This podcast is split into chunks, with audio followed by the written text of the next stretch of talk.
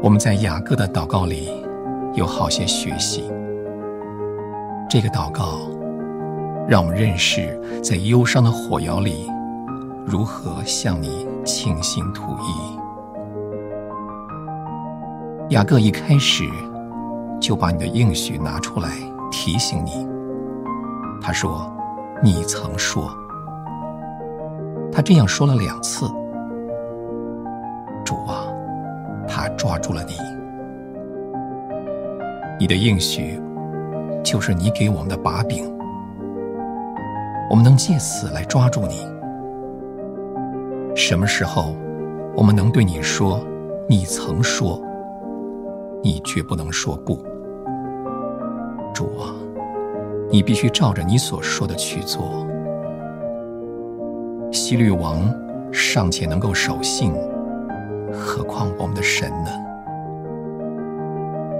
主，我们祷告的时候，应当把我们的脚站稳在你的应许上，这样天上的门也只得为我们敞开了。那个时候，我们可以用全力来支取我们所求的。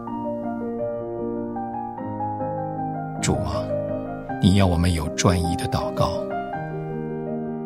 每一个因痛苦试炼而前来接近你的人，你都问他们说：“要我为你做什么？”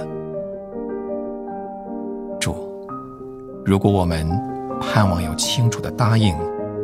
就得有清楚的祷告，没有目的的祷告是没有答应的。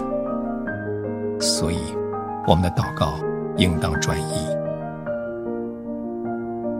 主啊，每一年、每一天，我们看到基督徒所有的安息、喜乐、能力，都因着一件事，就是。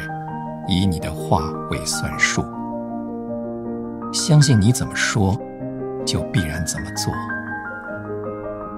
主，只要把你的话、你的应许和宝血拿出来，天上的祝福就没有一样能不给我们了。